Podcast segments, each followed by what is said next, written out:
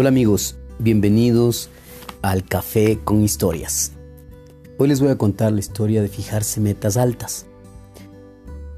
Había en un pueblito un maestro que quería enseñarles una lección especial a sus alumnos y para ello les dio la oportunidad de escoger entre tres exámenes.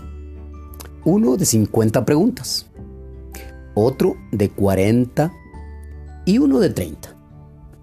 A los que escogieron el de 30 les puso una C, sin importar que hubieran contestado correctamente todas las preguntas. A los que escogieron el de 40 les puso una B, aun cuando más de la mitad de las respuestas estuvieran mal.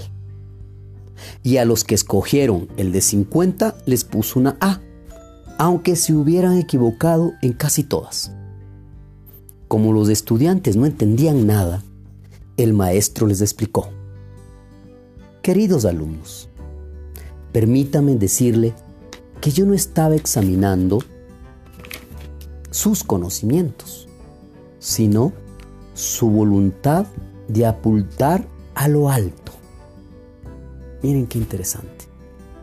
Cuando le apuntamos a lo alto, a metas desafiantes, a metas súper grandes que nos inviten a reflexionar, estamos más cerca de nuestros sueños que si nos conformamos con pequeños objetivos. Así es que todos los que estamos aquí escuchando este podcast, fijémonos metas desafiantes, metas que nos muevan el piso, metas que nos permitan enfrentar esta situación, esta crisis que estamos viviendo y que salgamos todos adelante.